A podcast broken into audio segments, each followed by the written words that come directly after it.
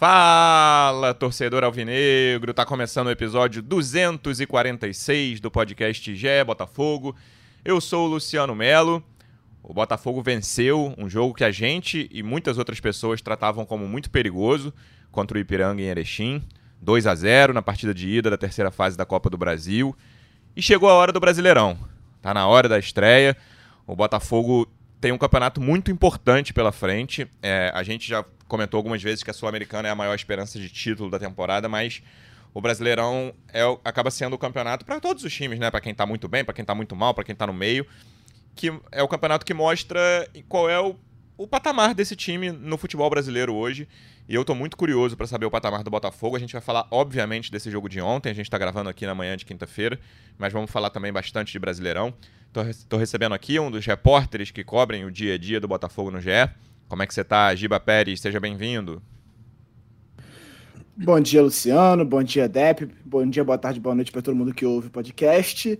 Um jogo em que o Botafogo brigou bastante, lutou muito, correu muito, né? Como, a gente, como as matérias que a gente subiu no GE mostraram, e que perdeu uma oportunidade, talvez, de até ter um placar melhor. É, é, dá para dizer que correu o risco de sofrer muitos gols ali no primeiro tempo, mas teve oportunidades para fazer até um placar maior e ter mais tranquilidade na volta. No fim das contas, acho que foi justo 2 a 0 um, um bom resultado para o Botafogo, que entra com moral no Brasileirão. Vai começar o Brasileirão com, com um ânimo um pouco melhor do que vinha na, nas últimas semanas. É isso, e a gente viu várias surpresas nessa primeira, na partida de ida da terceira fase da Copa do Brasil, Corinthians perdendo, Atlético Paranaense perdendo, alguns jogos que chamaram atenção, o Atlético estava perdendo, virou Atlético Mineiro. Então, acho que o gol cedo ajudou muito, mas era uma partida que, inclusive, o meu próximo convidado falava dela aqui há três semanas, duas semanas, desde que saiu o sorteio, né? Falou, oh, acho que esse jogo vai ser perigoso. Já vou apresentá-lo, representante do Botafogo no projeto A Voz da Torcida, do canal Setor Visitante no YouTube, direto de Erechim. Como é que você está, Pedro Depp? Seja bem-vindo. Fala aí, Luciano. Fala, Giba. Alô, torcedor alvinegro. Pois é, se fosse um podcast pré-jogo, eu ia falar que eu tava apavorado. Mas agora eu tô feliz, tô tranquilo, aliviado, né? Que o Botafogo conseguiu encaminhar essa classificação. O estádio não tava cheio, né? 6.554 pessoas no Colosso da Lagoa. Eu achei que ia estar tá mais caldeirão, mas não, não tinha muita pressão ali vindo da arquibancada e o Botafogo conseguiu né, essa, essa vitória importante para dar mais tranquilidade para a estreia do Campeonato Brasileiro é, na, no sábado, agora contra o São Paulo. Não tem nem tempo para descansar, né? Porque Não. eu tive que comprar passagem sem saber se o jogo ia ser terça, quarta ou quinta. Eu comprei voltando na sexta. Aí chego 10 horas da noite na sexta lá no Rio. Eita. E depois, no dia seguinte, já tem jogo. Para vocês verem como é que é. Eu acabo sofrendo mais do que os jogadores porque o setor visitante não é SAF. O Botafogo agora é Pega SAF, ônibus. E aí tem voo fretado, é, tem todas as mordomias e tal. Eu não. Setor visitante Mas... é associativo ainda, né? É, associativo ainda. Tem eleição no, final do ano. Mas o. O Pedro e o Depp vão disputar. O Botafogo antigamente sofria muito. E aqui a logística para chegar é muito ruim, né? Eu falei aqui no, no último podcast. É, tem que vir por Chapecó, aí não tem voo direto Rio Chapecó, tem que parar em Guarulhos, depois pega um ônibus para cá, são duas horas de estrada. A estrada ela tem uns problemas porque ela passa por dentro de muitas cidades, então é uma estrada lenta, com quebra-mola, é uma viagemzinha né, é meio chata, assim, né? Mas a cidade eu amei. Aliás, né, nesses últimos dois dias a galera veio elogiar muito. Caramba, os conteúdos estão maravilhosos. Aí em Erechim, a cidade ajudou, porque é, é, realmente assim o que eu consegui é, extrair aqui de história não foi brincadeira. E dar os parabéns também, né, além do time que conseguiu a vitória, aos torcedores. Né? Muita gente se deslocou de outras cidades aqui é, da região. Teve gente que veio de Porto Alegre, são cinco horas de van. Teve gente que veio é, de Chapecó, de Passo Fundo. Né? E a torcida do Botafogo ali se fez presente em bom número na arquibancada do Colosso da Lagoa. Uma viagem sensacional que teve a cereja do bolo. É isso. E é uma partida, Diba. A gente já no último episódio falou de quem fica mais em alta ao fim do Campeonato Carioca, né, chegando brasileiro e, e, terceira fase da Copa do Brasil. E o nosso voto aqui quase unânime foi o Lucas Perry. E não dá para dizer que ele subiu muito, porque ele já estava em alta, mas não estava tão em alta, por exemplo, quanto o Tiquinho e Marçal, né, que foram os dois caras que terminaram o ano ali absolutos como os principais jogadores do elenco. Mas o Eduardo, cada vez mais, né, cara? Ele. Claro que ele começa o ano lesionado, ele joga menos em termos de quantidade do que a boa parte desses jogadores titulares do Botafogo. Mas. É, a regularidade do Eduardo me chama muita atenção. Ele já fez jogos ruins, mas muito poucos pelo Botafogo, desde que ele chegou no meio do ano passado. E hoje, na minha opinião, depois eu quero saber a opinião de vocês, é o principal jogador de linha do Botafogo na temporada até agora. O Tiquinho é decisivo, o Marçal não faz uma grande temporada, mas tem muito potencial. O Lucas Perry, na minha opinião, continua sendo o melhor jogador de 2023 do Botafogo, mas na linha, na minha opinião, já é o Eduardo ainda tem, tendo jogado menos do que boa parte dos outros jogadores titulares. É, o Eduardo, ele se mostrou uma peça muito importante desde que ele voltou. São cinco gols em seis jogos. Né? Desde que ele voltou. Ele conseguiu tirar uma, é, uma carga desse time que tinha. Era um time que era sólido defensivamente, mas que produzir na frente, fazer gol, levar perigo para o adversário não conseguia levar. Isso inverteu um pouco, né? O Botafogo tem se mostrado um pouco mais exposto na defesa nos últimos jogos. É, normalmente, depois do intervalo, ele melhora nesse sentido, mas o Eduardo é quem tem feito o time produzir mais. Ele, tem, ele encosta muito no Tiquinho, entra bastante na área, finaliza muito é um meia com características quase de um atacante, né? Como se fosse o, o falso 9, entre aspas. É aquele cara que circula por trás ali, que encosta muito. E tem feito muita diferença. Não à toa, o time tem feito mais gols desde que ele voltou. E a gente falou aqui no começo do ano, durante todo. A, quase a taça Guanabara inteira, que o time precisava da volta do Eduardo e do Lucas Fernandes estavam machucados e que eles fariam muita diferença. O Lucas vem oscilando mais, vem saindo mais do banco, não joga tanto é, regularmente no time principal, mas o Eduardo, sim, o Eduardo faz toda a diferença. E acho que cada vez mais ele se torna uma peça crucial no Botafogo. Ele já tinha mostrado bons jogos na última claro, temporada, claro. né? Ele fez uma reta final de, de Brasileirão muito boa. O jogo contra o Fluminense, que foi o jogo que ele machucou, ele fez um primeiro tempo espetacular. Ele, é que no ano passado ele ficou um degrauzinho abaixo do Tiquinho do Marçal, mas esse ano, na minha opinião, faz um mês que ele voltou, né? Como você falou, no, são seis jogos que ele disputou. Ele voltou exatamente no dia 15 de março, a gente está gravando 13 de abril, no 7 a 1 contra o Brasiliense, já fez gol. Mas nesse mês aí, para mim, não tem ninguém um degrauzinho acima dele no elenco. O Lucas Perry vai, mas dentro de campo ali dos 10 da linha, não tem ninguém um degrau acima dele, não. Sim, é. O Tiquinho, ele, ele faz bons jogos, mas ainda não recebe tantas bolas quanto ele precisaria, numa posição que ele depende muito, né, de receber a bola ali. O Eduardo, sim, Eduardo para mim é quem tá jogando melhor nos últimos meses, é o se você fosse, não, tem que escolher um jogador do Botafogo de linha, seria sem dúvida o Eduardo, que é ponto crucial desse time e se mostrando de fato um jogador que pode ajudar esse time a dar um salto de, de qualidade no, no Brasileirão. Eu lembro de quantos episódios a gente ficou, passou desde o fim do brasileiro do ano passado, Depp, até quando o Rafa estava apresentando durante a Copa, falando sobre o meio de campo do Botafogo em 2023, né? Qual seria a formação ideal, como vai escalar. E o Botafogo teve problema. Assim, o Botafogo teve problema em todos os setores ali no início do ano. Mas o meio era uma questão crônica. A gente falou várias vezes aqui, pô, como é que vai ser? Só, só o Tietchan que tá firme ali, a gente não consegue pensar em mais ninguém como titular absoluto. A gente sempre fazia ressalva de que no início eram Eduardo e Lucas Fernandes machucados. Depois voltou o Lucas Fernandes, voltou o Eduardo. E hoje, cara, assim, não tem o que pensar em relação à titularidade do Eduardo. E é um jogador que, numa função que o Botafogo não tem, ele não é um cara exatamente de muita criação, né? De deixar todo mundo na cara do gol. Mas eu acho ele um meio-campista muito completo, cara. E que tem ajudado muito o time e que tem tudo para fazer um grande, um grande brasileirão. Né, ele não é um mágico da bola, aquele cara que vai dar uma lambreta, vai Isso. fazer embaixadinha, né? Vai passar por todo mundo e tal. Mas ele, é, ele é, como você falou, é muito completo, muito objetivo, se posiciona muito bem. Né? É, o Tiquinho, a gente já percebe que ele sai muito da área e, tem sido muito útil também ali armando o time. E o Eduardo consegue penetrar nesse espaço e, e, e fazer muitos gols, né? Cinco gols em seis jogos. O time está invicto com o Eduardo. Né? Isso, o Botafogo tá Tudo bem que esses adversários que a gente enfrentou também não são os mais difíceis, mas já mostra que, né, que com, com ele em campo a coisa é diferente. O problema é atrás dele, né? O Exatamente. é atrás do Eduardo. O negócio está bem complicado. Né? Acho que a gente vai falar bastante ainda sobre isso, mas para fechar aqui com o Eduardo, ainda estou gostando muito, é, é, é, porque ele está se entendendo muito bem com o Sauer. Né? Acho que essa, essa dupla aí vai, vai render bastante aí para o Botafogo. É, que bom, né? Que bom. E talvez, é, assim, o Sauer também precisa de alguém, né? De alto nível para jogar do lado dele, né? E, e, a gente já vê o, o Sauer embalando, conseguindo engrenar boas atuações. Ontem, né, é, iniciou ali a jogada do, do, primeiro gol, né? Um Tiquinho que estava bem afastado da área, toca para o Sauer, né? E o Sauer toca para o Di Plácido, que depois cruza para o Tietchan, o goleiro né, acaba defendendo, mas o Eduardo faz no rebote. Então, estou gostando muito dessa dupla, cara. O Botafogo parece que achou ali o quarteto ofensivo, né, depois de alguns meses, né, do torcedor sofrendo muito, preocupadíssimo. Eu estava aqui preocupado, teve um, um, vídeo ali depois do jogo contra o Flamengo, eu falei: pega esses todos jogadores que jogam pelo lado direito e manda embora, bota numa barca e manda, tem que sair aqui do Botafogo e tal.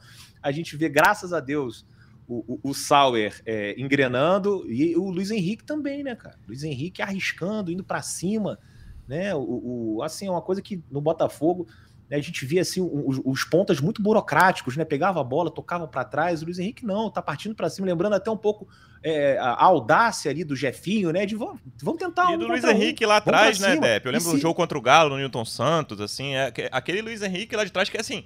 Ele não era um cracaço quando saiu, mas ele era exatamente isso, um jogador de velocidade, jogador que tinha esse um contra um que partia para dentro quase sempre do lateral.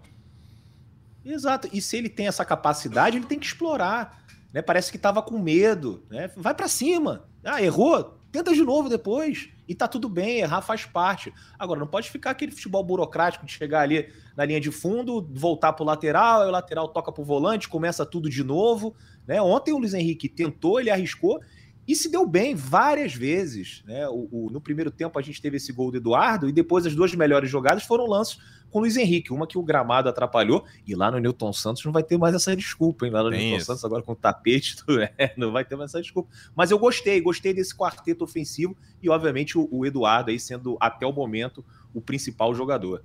Sem eu combinar com o Depp, eu tinha separado uns destaques individuais assim, e depois do Eduardo eram justamente os dois pontas, Giba. Porque, pô, se, eu, se, a gente falou muito do meio-campo, como eu falei aqui na pergunta pro Depp, pros, dos pontas, então, desde que o Jefinho foi embora, Todo episódio a gente fala de ponta esquerda, de ponta direita, de quem o Botafogo vai contratar para posição, se o Segovia resolve, se o Hernandes depois vai resolver quando chegar em julho. Todo episódio a gente fala disso, e quem vai jogar na direita, quem vai jogar na esquerda. Eu vou esperar um pouquinho, eu quero ver o jogo do São Paulo ainda. Uns dois joguinhos da Série A, vai, pra gente cravar e bater o martelo. Cara, Sauer e Luiz Henrique conseguem dar conta do recado, estão bem. E assim, é, é, indiscutível que eles melhoraram, né? O Sauer, então, era um jogador que a gente dava como perdido, assim, na minha opinião. Tô falando por mim, assim. Era quase o nível do Piazon ali, de cara, pode, enfim, assim que puder, pode procurar outro clube, porque não vai funcionar, não funcionou no Botafogo. Eu tava tratando como no passado, assim, não funcionou, já era, beleza, valeu a tentativa. E ele tem feito bons jogos contra times muito fracos, como o Depp falou, então eu vou esperar um pouquinho a Série A, mas é um jogador que tem drible, que tem finalização. E o Luiz Henrique, do outro lado, finalização, por exemplo, eu acho que ele peca muito, mas é um jogador de força, né? Então, essa força é muito necessária. O Botafogo estava sentindo falta disso nessa temporada pelas pontas, até esses últimos jogos do Luiz Henrique. É, o, o Sauer, é, como o Depp falou que o, o Eduardo não é aquele mágico, não é aquele construtor, né, que você falou, Luciano. Eu acho que o Sauer é quem tem que fazer esse papel no Botafogo. Ele é aquele cara que joga aberto, mas que puxa para dentro para construir, para dar bola, para acionar o Eduardo e o Tiquinho dentro da área, ou então para virar o jogo pro Luiz, pro Luiz Henrique, por exemplo. Ele precisa um pouco mais de continuidade. Eu acho que os dois, né, precisam de continuidade, precisam de mais jogos em sequência para ganhar confiança, para ganhar momento, para ir crescendo e evoluindo. O Luiz Henrique ainda é um pouco 880 é, nesse jogo especificamente, por exemplo, contra o, o, Ipiranga, ele teve uma jogadaça que ele deu um chute ali da entrada da área que exigiu o goleiro Kaique uma boa defesa, e pouco depois ele perdeu uma chance clara, cara a cara, mas é um jogador que não tem medo, tá perdendo medo de arriscar, tá indo para cima, tá fazendo jogadas, né? A gente viu o Vitor Sá, por exemplo, jogando na posição, é, além de cometendo muitos erros, e parecia um jogador que estava com medo de errar, porque a torcida também pega um pouco no pé dele. Então, eu acho que o momento é do Luiz Henrique. Ele vem, ele vinha entrando bem nos jogos e agora ele precisa de oportunidade também de ter uma sequência como titular para mostrar que ele pode ganhar essa posição. É, acho que não tem dúvida de que a, a, a, dupla titular nesse momento, na minha cabeça pelo menos, é Sauer e Luiz Henrique. Dar uma sequência para eles, ver como é que eles é, jogam ao, ao, longo desse período que eles forem ganhando confiança, porque, como a gente falou, o Segovia é, é um jogador, é um projeto, ele tem que ser desenvolvido com calma, ele pode ir ganhando oportunidades, até pela característica, pegar um jogo mais. jogo mais ali que tiver um time mais fechado do outro lado, botar ele para ver como é que é, os dribles e tudo mais. Mas nesse momento, para mim, o Sauer é titular na direita e na esquerda, o, o Luiz Henrique tem que ser o titular porque até a concorrência não tá tão bem, né? Ele tá mostrando evolução e o Vitor Sá, que é a outra opção no setor, vem num momento muito ruim. Então, para mim, ele é o titular e até chegar o Diego Hernandes no meio do ano, que joga nesse setor também e tem características bem diferentes do Luiz Henrique, ele, ele é até canhoto, então ele tem uma característica de ir mais ao fundo, de levar a bola é, na, na, lateral mais para fundo, de, de, jogar de uma forma diferente do Luiz Henrique. É, então, para mim, esses dois têm que ter sequência, e como você falou, Luciano, vendo eles na Série A, jogando contra adversários mais fortes, a gente vai ter certeza do que vem pela frente. Vale lembrar, o Luiz Henrique ainda está emprestado, né? Até o meio do ano, então o clube tem que avaliar se vai querer continuar com ele ou não. É isso. E aí, eu tenho mais dois jogadores para falar individualmente aqui, e um é ponta também, Júnior Santos. Cara, você vê as reações ao Júnior Santos em rede social, é, acho que atualmente, atualmente, né? Ele acabou de voltar, mas ano passado já era um pouco assim. Talvez seja a coisa mais engraçada da Fogo TT no momento no Twitter, cara. Depois que ele entrou aí, ele tenta aquelas jogadas que ele dá um tapa de 15 metros, a bola lá na frente. Às vezes tá na cara do gol, não sabe o que fazer, mas participa da jogada do segundo gol aos trancos e barrancos. Lá de perto, como é que foi a experiência? Voltar a ver a experiência Júnior Santos no estádio, Depp? Cara, a gente tem que admitir que pelo menos ele é engraçado. É, é divertido, divertido exatamente. O Júnior Santos entra em campo né? E, e, é impressionante ali quando ele se preparou para entrar, o torcedor já começou. E olha, o raio vai entrar, ó, o raio. ele é doidinho e tal. E, e realmente, é, é, assim, ele é capaz né, de ir a Cristiano Ronaldo, a Zé Gatinha na mesma jogada, né? Que eu tinha falado uhum. aqui no último podcast é, do GE. E ontem, cara, fez uma boa partida, tá? Eu acho que o Júnior Santos vai ser um jogador útil aí pro restante da temporada, né? Assim, a gente brinca, né? Que ele tem até um, pessoal na, na, Fogo TT, né, fazendo a brincadeira, que é o Cragre, que é a mistura de crack com bagre. Não tinha visto não, vi é, ontem. Não, é assim, isso aí é sensacional. Mas, assim, é, tirando essas brincadeiras a zoeira, eu acho que realmente ele é importante, vai ser importante para o Botafogo. É um jogador muito forte, um jogador rápido, um jogador que ele tem essas características né, físicas né, é, que podem ser potencializadas demais né, no esquema tático do Botafogo. É, não acho que será o titular, é, é então isso que talvez mas isso vai que ser é... um cara útil. A gente precisa, ainda é um jogador que pode fazer ali a posição do Tiquinho Soares. É, se o Tiquinho não puder jogar, né, o que me preocupa muito no Botafogo, aliás, é isso, né? Algumas posições que você não tem reserva. Por exemplo, e agora? O Marçal machuca, o que, acontece? Né? É, então, assim, pelo fato de ser polivalente, também é, acrescenta isso no, no elenco, né? Então a gente tem, começa a ter mais oportunidades. Ontem acabou dando uma assistência meio sem querer, né? Foi. O, o, esse, esse campo do, do Ipiranga, o Colosso da Lagoa, assim, ele é muito legal, assim, é todo bonitinho, muito bem cuidado, todo pintadinho, assim, não tem uma coisa para falar. Né? E, e, assim, fica aberto como se fosse uma extensão aqui do hotel onde eu tô, né? Eu atravesso entra a rua, lá, qualquer momento. entro a arquibancada, não tem nenhum portão, você entra, é. vê, vê tudo. Então eu fui na social do Ipiranga, né? Passei ali pela arquibancada, vi quase o estádio inteiro, entrei no gramado, Sim, um negócio que você só encontra nas primeiras fases de Copa do Brasil. Né? Mas assim, apesar de ele estar muito bem cuidado, ele, ele, ele fica meio ruim para você assistir o que está acontecendo do outro lado. Né? E, e, o estádio também, a eliminação não é muito boa, fica muito escuro. Sim. E aí, eu falar, eu o Eduardo fez o gol, é, é, quando o Eduardo faz o gol, eu fiquei na dúvida se tinha sido o Eduardo ou Tiquinho. Falei, quem foi que fez o gol? Aí entrei no aplicativo no, no celular, aí apareceu lá, gol Eduardo Assistência Júnior Santos. Eu falei, caramba, assistência Júnior Santos. aí depois eu vi dos melhores momentos, é quando cheguei aqui no hotel e vi lá que, que foi uma assistência com a cara do Júnior Santos. né? Assim, um negócio meio aos trancos e barrancos, aí a bola Tabelando com o zagueiro, volta. Gol, né? E, e tem uma reação também maravilhosa que o pessoal é, percebeu ali do, do momento que ele, ele recebe livre que era para ele bater de primeira, que ele tava com a, a, visão assim, né, completamente, não tinha ninguém na frente dele, era só ele bater de primeira, ele dominou, tentou cortar para o meio para chutar, e aí o Castro fica enlouquecido ali na área técnica. Então acho que esse é o Júnior Santos, é um cara que vai irritar o torcedor é, durante a temporada, mas assim, para o que dava para fazer, né, nessa último momento aí de janela, até que acho que vai ser até mais útil é, do que muitos imaginam, né? Vamos, vamos lá, vamos torcer pro, pro nosso Cragre favorito. A melhor coisa. Ah, essa, de, essa definição é maravilhosa, né? Porque ele alterna, é, é exatamente isso. Ele é, perde um gol cara a cara, no lance seguinte ele faz uma jogadaça e ele perde outro gol cara a cara e dá uma assistência sem querer. E, e até a jogadaça querer, dele é. Briga, ele sobra, é... bate. Até a, a jogada na coxa do Eduardo foi linda. Foi. Não, é, essa jogada, o, a gente tava aqui na redação e aí tinha um cara que não tava muito prestando muita atenção no jogo, aí foi ver o replay quando saiu o segundo gol. E aí, antes da, bola chegar no Eduardo, ele fala assim, pô, que gol feio, porque começa. Mas aí depois ele fala, pô, a finalização foi bonita, porque começa com um passe do cara do Ipiranga para outro cara do Ipiranga, aquela, a bola escapa, sobra pro Botafogo, aí o Júnior Santos tabela com o zagueiro, aí o Eduardo dá, sabe, beleza, mata na coxa, chuta, dá o toque ali de, de qualidade pro gol, porque foi uma jogada esquisita até ali.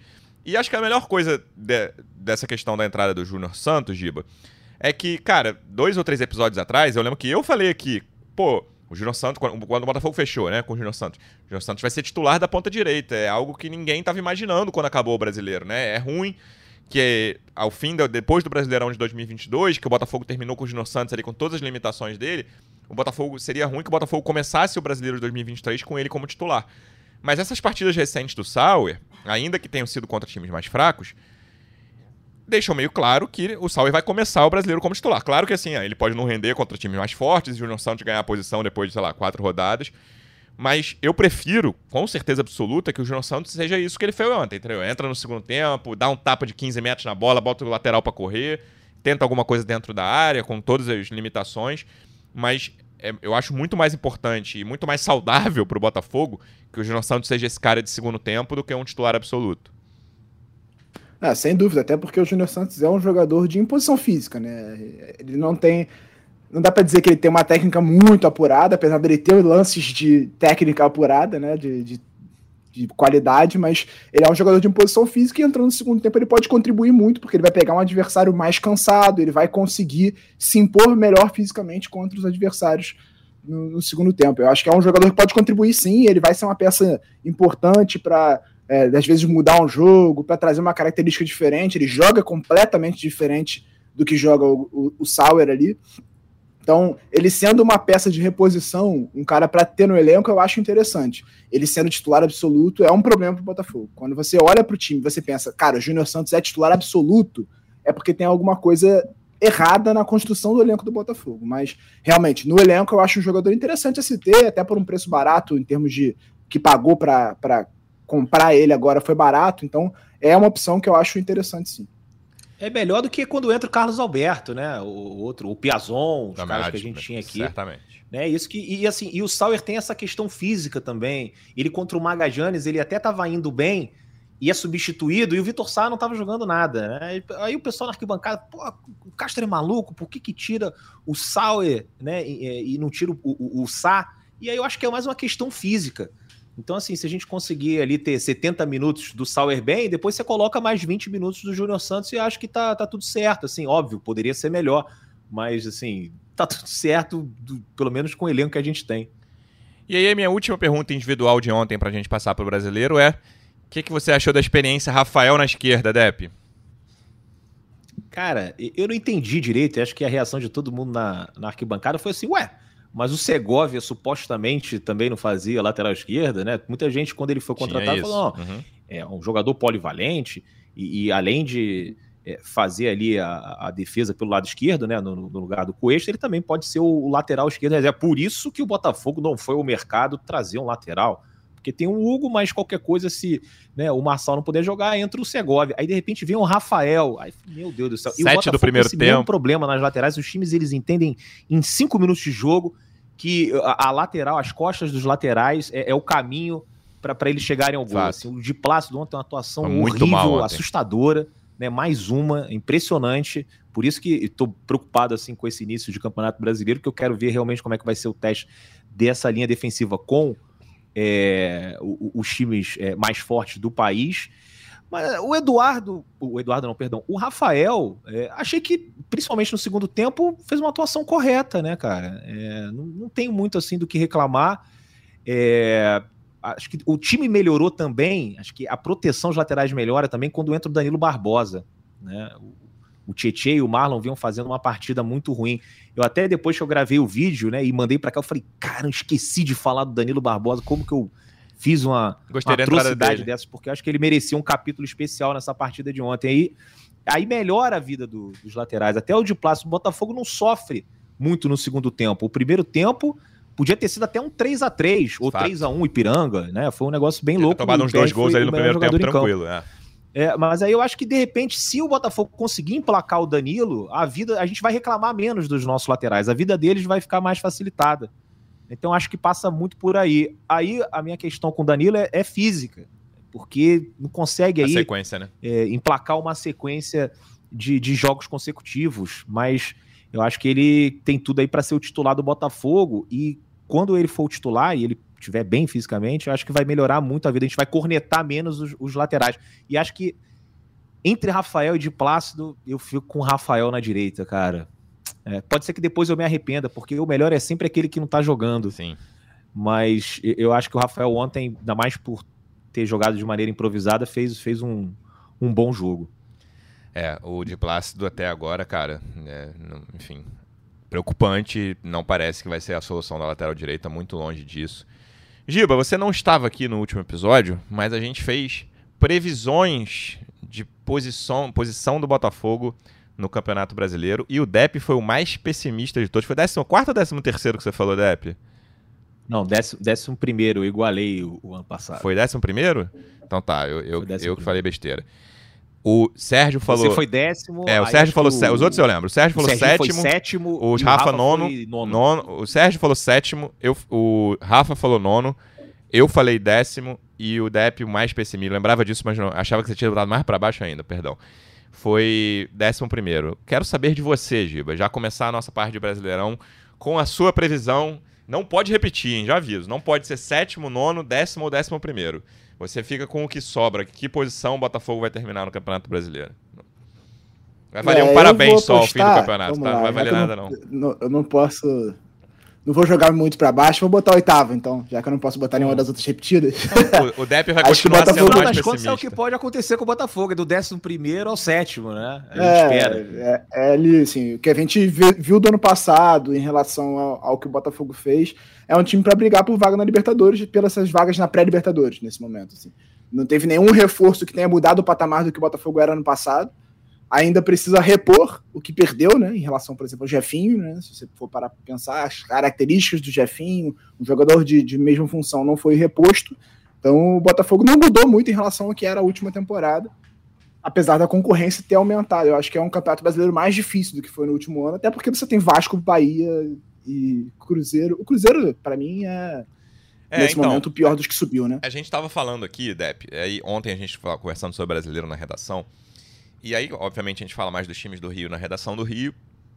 Na minha opinião, cara, Botafogo e Vasco são os times mais imprevisíveis desse brasileiro. Pra mim, tem quatro times claramente melhores que os outros, né? Palmeiras, Flamengo, Galo e Fluminense, e três times claramente piores que os outros, que são Cuiabá, Goiás e Coritiba. Pra mim, e aí, cara, eu acho sinceramente que Botafogo e Vasco, eu acho o Botafogo um pouquinho melhor que o Vasco hoje. Podem ficar em qualquer lugar entre quinto e décimo sétimo, cara. Claro que assim, décimo sétimo seria, né, uma tragédia absoluta. Mas, por exemplo, o Cruzeiro e o Santos. O Giba falou do Cruzeiro aí. O Cruzeiro e o Santos eu vou ficar surpreso se eles ficarem em qualquer lugar acima de décimo segundo. Não, vou ficar surpreso se ficar em sétimo, oitavo. O, Bra... o Bahia, vou ficar surpreso. O Bahia também, é, talvez seja a terceira maior incógnita aí, porque contratou, tava, tava com um elenco bem feio, né? Achei a primeira janela lá do fim do ano do Grupo City ruim. E contratou alguns caras melhores agora, o Ademir principalmente, o Vitor Hugo, zagueiro que foi do Palmeiras. Eles deram uma, uma subidinha de degrau aí que eu não sei como vai se. Como vai se, enfim, refletir dentro de campo. Então, eu, eu vejo claramente o, Vasco, o Botafogo e o Vasco um pouquinho acima. Vamos falar do Botafogo. Um pouquinho acima desses Cruzeiro, Santos, Bahia. Quem são os outros? Deixa eu pensar. E aí, você tem um América Mineiro, que tá ali, né, numa.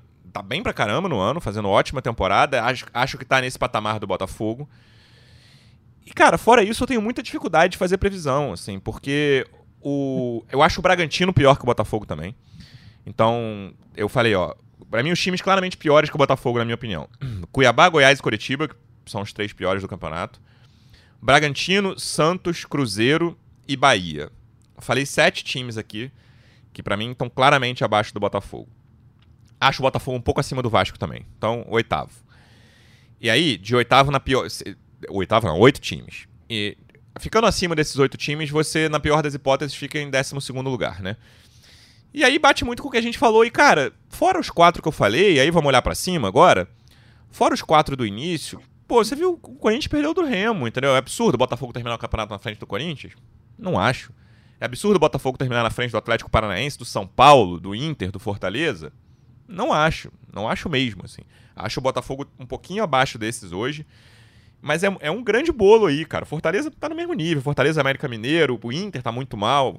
O Inter e São Paulo, vai. Acho que o Botafogo tá nesse, nesse grande bolo aí, com São Paulo, Inter, Fortaleza e América Mineiro, que aí iria do oitavo ao décimo segundo, exatamente o que a gente falou no fim das contas, né? Nossas previsões são de sétimo a décimo primeiro e aí de oitavo a décimo segundo. Você vê também nesse patamar o Botafogo, deve ver alguma coisa diferente? Como é que você avalia esse início de Brasileirão aí no sábado? Eu vejo o Botafogo nessa prateleira que você falou. É, acho até que o Botafogo tem um time melhor do que muitos desses times, né? Como o São Paulo, o América Mineiro, né? o próprio Fortaleza. A questão é que o Botafogo não está conseguindo né, desempenhar um bom futebol dentro de campo, né? Não Sim. vinha conseguindo. E isso assustou a torcida, né? Fez com que muitos, muitas pessoas, muitos analistas, né, que acompanham o futebol brasileiro, colocassem o clube até como candidato ao rebaixamento. Porque se você for pegar os números, né, como é que a temporada do Botafogo? O Botafogo quase não consegue passar pelo Sergipe. E esse foi um jogo que repercutiu nacionalmente. Né? Então trouxe uma imagem muito ruim do Botafogo, né? Por toda aquela questão ali é, depois que o, o, juiz apitou o fim da partida. Então, é, trouxe os holofotes para aquele jogo. É, e, muita e gente um que não viu o jogo do Botafogo, direito, né? Na tempo. Muita gente que viu pouco o jogo do Botafogo não viu o jogo do Botafogo também em 2023. É. Exato, né? E assim, por isso é compreensível, nem fico chateado com essas pessoas, né? Porque o Botafogo passou uma imagem ruim. Aí depois você pega, e o Campeonato Carioca? Ué, o Vasco classificou. É. Né? Mas é SAF é menos tempo, né? o Botafogo perdeu por volta redonda, então as pessoas não sabem que na primeira rodada o, Botafogo jogou com o time B e perdeu do Aldax. Se tivesse ganhado aquele jogo, se fosse com o time principal, tivesse feito uma pré-temporada boa, teria se classificado entre os quatro. Né? É, enfim, tem aquele contexto ali dos clássicos com as arbitragens bem confusas, como o árbitro de ontem, que pelo amor de Deus é um árbitro ruim, muito confuso também. Então, assim, eu entendo quando alguém de fora chega e fala assim: ah, o time do Botafogo é, é candidato ao rebaixamento. Eu discordo, eu acho o time do Botafogo bom. Né? Acho, apesar do trabalho do Castro não ser né, bom, assim, pelo menos assim, atingir né, o mínimo que a gente esperava, eu acho que tem condições ainda de, de, de conseguir uma, uma reviravolta, né? É, e as coisas são muito loucas porque tudo muda muito rápido, né? Semana passada eu estava aqui no, depois do jogo contra o Magadianes e foi a primeira vez que eu falei né, publicamente que eu trocaria o treinador. Eu falei, não, para mim não, não vejo mais condições, acho que não tem como dar, e acho que muitos torcedores também pensaram do mesmo jeito. Né? E hoje a gente né, já né, balança um pouco. Né? Todo mundo, obviamente, desconfiado, porque afinal é o Ipiranga. O Ipiranga é um clube da Série C, com todo o respeito que merece. Claro. Mas é, é um time que não está no mesmo nível ali né, do Botafogo. Então, é, é, pensando nesse brasileiro, ainda tem muita coisa para acontecer. Tem a segunda janela, tem muitos times que vão perder jogadores. Aí você fala assim: o um América Mineiro do Wagner Mancini. Vem fazendo um bom trabalho, mas o Wagner Mancini também é conhecido por abandonar o time na primeira proposta que ele recebe, né? Então, é, em, julho, ele pode estar tá treinando outro time, aí o América com outro técnico né, pode sentir também. É, tem as competições paralelas ao brasileiro que, que vão influenciar também, alguns times que vão focar mais nas Copas, outros times é, que, no caso do Vasco, por exemplo, que acho que está abaixo do Botafogo, mas pode até fazer um campeonato melhor do que o nosso, porque é, não está dividindo a atenção com nenhuma outra competição. Sim. Outro dia eu vi uma reportagem, acho que foi do Globo, foi do GE. Né? O Vasco vai ter assim 55 dias a mais de treino do que os outros times. Olha só, o Botafogo vai jogar contra o, o São Paulo no sábado e só tem tempo de ter uma conversa entre treinador e, e jogadores, porque eles voltaram, acho que hoje, 5 horas da manhã. Né? O aeroporto fica fechado aqui, então eles voltaram é, no, no, início dessa manhã. Chega no Rio, aí tem que pegar o ônibus, chega no Rio. E o Vasco tá treinando há um depois... mês, né? É, aí, pô, chega à tarde. Esses caras que jogaram ontem não vão treinar hoje. Amanhã, que é véspera da partida, né? Só uma conversa ali, não. Vamos pegar uma. explorar um pouquinho mais essa parte tática do jogo, né? Porque não tem tempo hábil para Enquanto isso, o Vasco está treinando. Então, são muitas condicionantes nesse Campeonato Brasileiro. É muito difícil qualquer previsão. Né? Acho que, que, o cara que se arriscar a fazer uma, uma, previsão do Brasil tem grande chance de se dar muito mal. E, e eu acho que no caso do Botafogo é mais imprevisível ainda. É. Porque eu, eu, eu acho que Flamengo, Atlético Mineiro e Palmeiras vão estar lá em cima o campeonato inteiro. Eu acho que o Cuiabá, você falou até o Cuiabá, o Goiás e o Coxa, tem grande chance de estar lá embaixo. O Botafogo, cara, ele pode estar tanto em sétimo quanto em décimo terceiro, décimo quarto. É que eu acho que vai ser normal, né? Acho que não, não vai ser nenhum absurdo, nenhuma aberração. Eu acho que a gente é, vai fazer um campeonato ali de meio de tabela, porque a, o Botafogo, né, principalmente assim por conta da pressão da torcida, né, acho que lá dentro também tem essa vontade de ganhar um título logo para sabe, para ter mais tranquilidade para essa sequência de projeto. Então acho que o Botafogo vai focar bastante aí numa sul-americana, né, quando tiver um jogo importante, né, num mata-mata ou numa fase de grupos, é um jogo decisivo, o LDU, e tiver uma partida dois, três dias antes, eu acho que o Botafogo vai acabar poupando um ou outro jogador, e acho que isso pode né, condicionar um pouco ali a posição do Botafogo. Portanto, eu aposto no meio de tabela, né? Mas vamos ver o que, que vai acontecer na segunda janela, né? De repente o, o Texas Esse início é carteira, é importante também, né, Depp? Começa... É é, fica, fica, muito complicado qualquer análise, mas eu, eu, eu, vou manter aqui o meu décimo primeiro, principalmente por conta da, das Copas, que eu acho que o Botafogo vai acabar é, priorizando né, a Sul-Americana, porque ganhar um título assim, é essencial né, para a tranquilidade do projeto e para o torcedor do Botafogo, cara, são 30 anos. Outro dia eu estava fazendo a live e um cara fez um comentário no chat, falou, cara, o Botafogo não chega numa final desde 99, cara. 90 é muito tempo. Na hora eu li aquilo, bateu uma depressão, porque você, você, você tá no teu dia a dia ali acompanhando o Botafogo, você nem lembra assim de certas coisas. Falei, cara, é verdade, a gente chegou perto em 2007, 2008 e 2017, quando a gente bateu na semifinal da Copa do Brasil, mas é muito tempo e o torcedor não aguenta mais. Então acho que vai ser por aí, mas pode ser que no final né, o Botafogo termine ali em quinto, aí tá vendo Pode, aqueles total. corneteiros lá do GN, não de nada, a gente vai cortar, é glorioso, a gente vai cortar, ó, 36 minutos. É, é, o que eu acho, mas tem grande chance de, no final das contas, me, me dar mal. 36 minutos é, do episódio eu... 246, a gente vai, editar, vai cortar para o corneteiro dizer, ó, a gente falou que podia chegar em quinto lugar sim. É, o importante é, sempre para o torcedor é você dar a, a, a, possibilidade do torcedor sonhar e o Botafogo não tem dado isso nas últimas temporadas. É por isso que o torcedor é, é tão tá tão ansioso por isso, né? O Botafogo precisa dar a possibilidade para o torcedor sonhar, pelo menos, sonhar com o título. E o torcedor do Botafogo ele sonha mesmo sem o Botafogo dar. Isso é, é, é, é por isso que é uma das torcidas mais fanáticas que tem, porque o torcedor mesmo sem ter a possibilidade, muitas vezes ele continua sonhando. Mas o, o, clube precisa ajudar nesse sentido, dar a chance do torcedor sonhar com um, título, a possibilidade. Eu acho que nesse momento, por exemplo, o Botafogo joga melhor do que o São Paulo, por exemplo, apesar do São Paulo, em termos de elenco, na minha opinião, ser melhor que o Botafogo. É que o Botafogo o não jogou bem contra, contra os times da Série A. Tudo bem que o São Paulo tá jogando mal contra times de divisões inferiores também, né? Sim. Mas sim, é, sim. eu quero ver, assim, acho que a gente tá agora tirando. Essa semana foi melhor do Botafogo, né? Contra o 5 a 2 com várias questões defensivas e esse 2 a 0 no jogo que era bem perigosinho, mas com um gol no início e tal. Ainda acho que eu, eu tô bem pé no chão, assim, sabe, em relação ao Botafogo, porque vinha, a gente falou que era, era, foi uma sequência longa de atuações muito ruins do Botafogo, né? Culminando nesse pedido do Depp, pedido não, né? Nessa opinião do Depp sobre a saída do Luiz Castro na semana passada depois do jogo contra o Magajanes. Então, o Botafogo tava nesse nível lá muito baixo, sabe? Eu acho que a gente não essa última semana não é muito parâmetro. Claro que assim, o São Paulo não conseguiu fazer isso contra o Ituano, o Corinthians não conseguiu fazer isso contra o Remo, o Atlético Mineiro, apesar de ter ganhado, não conseguiu fazer isso contra o Brasil de Pelotas. O... Teve um jogo de virada nessa, no, na terça também que eu vou, eu vou lembrar aqui, que eu não tô esquecendo. Agora eu esqueci. O Inter não conseguiu fazer contra o CSA, era isso que eu tava tentando lembrar. É. Vários times não conseguiram.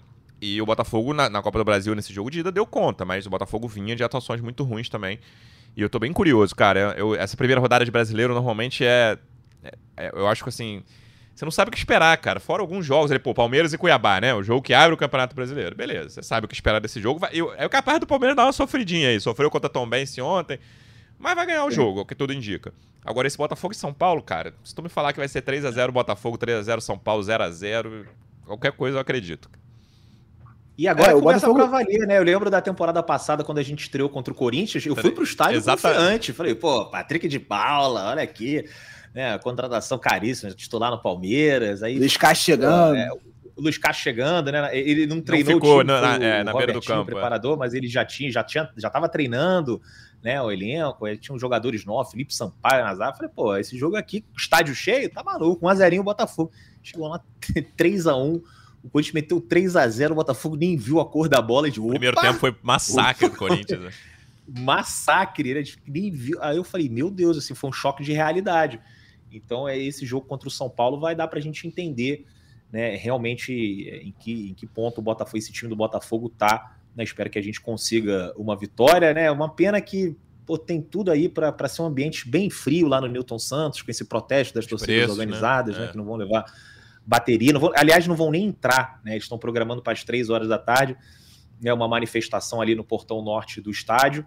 E, e, aí, cara, vai ser aquele ambiente, né? De vamos lá apoiar na palma da mão, é, com, com, a capacidade reduzida, porque é um absurdo. Eu vou ao jogo, eu sou sócio, meu plano dá o check-in de graça, mas assim, acho um absurdo né, você cobrar 200 reais no ingresso avulso do torcedor. Isso é uma, discussão que a gente já teve no último podcast, Sim. acho que a gente vai ter nas próximas semanas, porque tem que ser revisto, né? Não dá né, para você cobrar um futebol, é, um, um ingresso tão caro para um time que não vem apresentando um futebol à altura desses valores. 40 dólares para ver o Botafogo e São Paulo é brincadeira.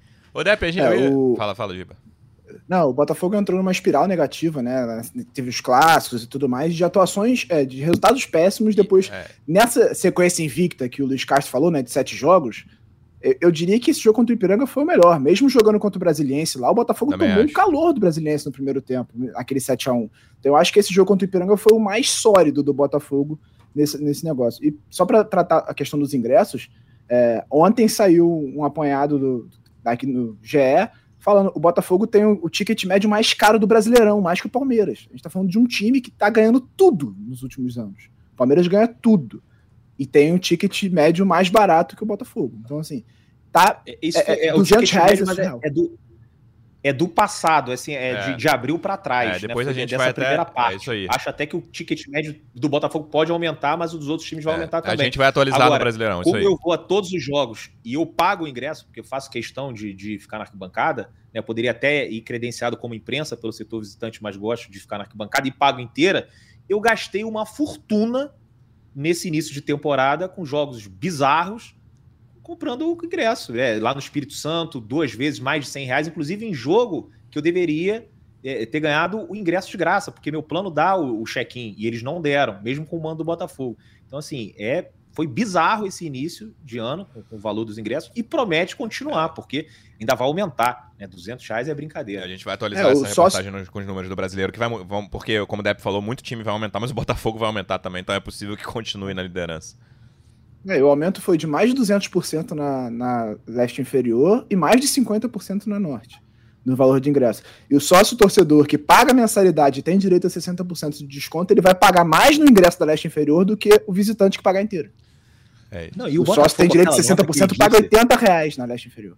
80 reais. O Botafogo falou que, que, vai abrir a leste superior, né, que é um setor mais barato, quando esgotar o mais caro, que eu nunca vi isso na minha é, vida. coisa de maluco. É. Né?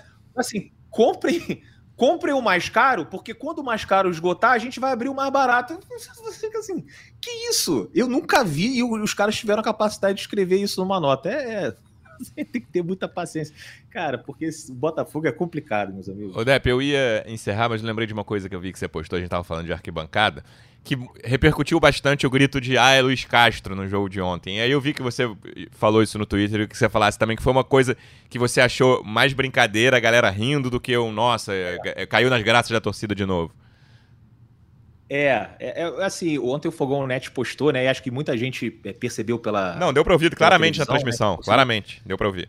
É, deu para ouvir, né? E aí eu tava lendo ali o, o, o post do Fogonete e muita gente, oh, esses torcedores aí estão de brincadeira, não é possível, querem que o, né, que o Botafogo não vá para frente, ficam apoiando mediocridade, mas assim, ali eu senti uma coisa mais na zoeira do que um recado de apoio ao técnico. Né? É, então, assim, é um torcedor off-Rio que ele, ele é menos ranzinza do que o cara que está no Rio de Janeiro, né? Que já perdeu a paciência há mais tempo. Não estou nem dizendo que um é melhor ou pior que o sim, outro. Sim. Acho que são é, todos torcedores do Botafogo, tá tudo bem. Mas ali eu senti que, que foi na zoeira, tinha uma gente cantando e rindo, outra gente pedindo para parar e rindo também, mas acho que assim, no final das contas, o torcedor quer o bem do Botafogo e torce para que o Botafogo vença. Eu acho que todo mundo é, que está ali na arquibancada, todos os torcedores do Botafogo, ou quase to todos, é, é, é, complicado falar isso, mas assim, grande parte né, acha que o Castro é um bom treinador que infelizmente não deu o match. Só que a gente também não vê nenhuma sinalização de que ele vai ser demitido. Né? E ninguém tem nada pessoal contra o Castro. Ontem, aliás, antes do, do jogo começar, eu estava na porta do estádio, e esse estádio é sensacional, porque a, o vestiário do visitante ele dá para a rua. Então apareceu um torcedor mirim, bateu ali na janela, o Luiz Castro viu e saiu. O Luiz Castro foi para a rua, tipo, faltando meia hora para o jogo começar, para tirar uma foto com a criança. Aí, aí eu falei, pô, posto ou não posto isso no Twitter? Pô, vou postar no Twitter, o pessoal vai ficar reclamando, ah, tá agenda positiva, tá querendo limpar a imagem do técnico e tal. E o que eu recebi de, de feedback do tipo, não gosto do Castro, mas é inegável que é uma grande pessoa, não foi brincadeira. Então acho que o torcedor do Botafogo respeita muito a pessoa Luiz Castro. É, não está satisfeito com o trabalho dele, mas como não há sinal de que ele será demitido, se o Botafogo conseguir uma reviravolta, né, não, acho que essa torcida não vai ter problema nenhum em passar a apoiar o Luiz Castro claro. das arquibancadas, seja no Rio de Janeiro ou em outro lugar. E vamos esperar, né? Quem sabe da próxima vez esse canto pode ser menos irônico. É isso. Então, veremos o que nos espera esse Botafogo e São Paulo. Lembrando que o jogo é seis e meia no sábado. O Depp falou aí do protesto das organizadas contra os preços. Vamos ver o que vai acontecer fora de campo e dentro de campo, se o Botafogo consegue estrear com vitória. E a gente volta para falar tudo desse jogo. Giba, obrigado mais uma vez pela presença e até a próxima. Forte abraço, Luciano. Um abraço para todo mundo. Vamos ver se o Botafogo começa o Brasileirão com o pé direito e mantém essa sequência sem perder. É isso, Depp. Obrigado mais uma vez pela presença. Boa viagem de volta e até a próxima. Valeu, obrigado a vocês. Valeu, Rafa. Oh, valeu, Rafa. Rafa valeu, hoje não Luciano, pôde Valeu, Giba. Grande abraço pro Rafa, que vai ouvir com abraço. certeza o podcast. E pro torcedor alvinegro. Torcedor alvinegro, obrigado mais uma vez pela audiência. Até a próxima. Um abraço. Partiu, louco, Abreu. Bateu.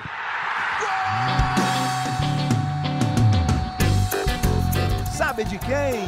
Do Botafogo! Do Alvinegro, valioso é o GE Botafogo.